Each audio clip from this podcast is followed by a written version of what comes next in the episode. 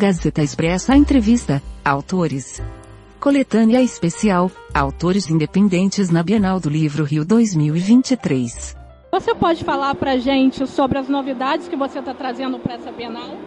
Olha, aqui eu estou lançando o Pavilhão dos Esquecidos. O Pavilhão dos Esquecidos é um livro de conto que fala da, da, uma mente tumultuada, uma mente esquizofrênica e as suas experiências, as suas vivências, seu modo de encarar a vida, seus sonhos, seus devaneios, seus sofrimentos como um todo. Né?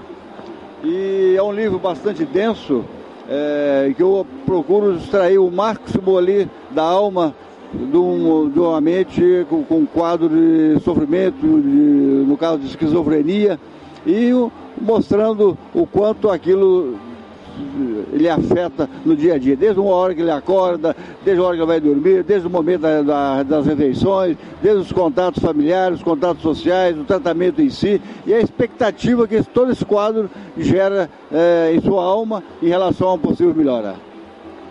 É, e esse é o primeiro livro do senhor? Não, não, eu dei um livro de sátiras, que são sátiras da política, que já foi publicado, esteve na Amazon. Tenho também um livro de contos, que é o Dor e Lágrimas nos Sertões do Brasil, um livro que eu considero um, extremamente interessante, informativo inclusive. Eu falo sobre a, a vida nos garimpos na Amazônia, eu estive lá na década de 70. Então, aquela, essa visão idílica do garimpo, mas a visão real, a pobreza, o abandono, a falta de estrutura, a violência, as drogas, o alcoolismo, as doenças venéreas e a pobreza em si, né? Uma quantidade ínfima de, dos garimpeiros que tem algum sucesso é, em relação ali à, à exploração de ouro ou de diamantes. Esse livro traz também é, a, a, minha passagem na, na, década de 70 pela, pelo centro-oeste, pelo norte, pela Amazônia, quando estava sendo aberta aquelas frentes de colonização. Estive em Sinop, Colíder, é, Cruzeiro do Sul, estive é, em uma série de cidades aí do estado de Rondônia, e cidades que naquela época tinham 500 habitantes, mil habitantes, que hoje são cidades com mais de 100 mil habitantes. Então o pessoal chegava, a imensa maioria do sul do Brasil, do Rio Grande do Sul, de Santa Catarina, do Paraná, e não tinha água, não tinha luz elétrica, não tinha asfalto, não tinha médico, não tinha hospitais, não tinha estrutura nenhuma, né? E hoje são cidades com 100, 200 mil habitantes, cidades riquíssimas, né? ligadas especialmente ao agronegócio brasileiro. Eu falo também, é, eu sou mineiro de nascimento, né, como eu disse, é, sobre meu avô materno, meu, meu, avô, meu, avô, meu pai e meu avô paterno são gregos, mas meu avô materno foi um dos últimos boiadeiros do sul de Minas Gerais, né? Então eu convivi com ele nas fazendas ali de São Sebastião do Paraíso, Passo, em Jacuí, naquela serra, naqueles grotões, naquele ambiente extremamente bonito, puro, né?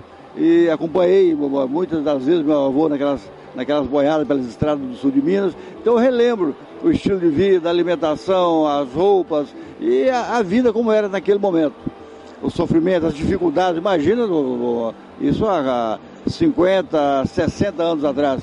E tem também nesse livro alguns contos que são da Grécia, que eu sou, tenho dupla cidadania brasileira e grega, e eu acompanho, li muito a luta de independência da Grécia contra o domínio turco otomano a luta que iniciou-se no início do ano de 1800 e concluiu-se praticamente no início do ano de 1900.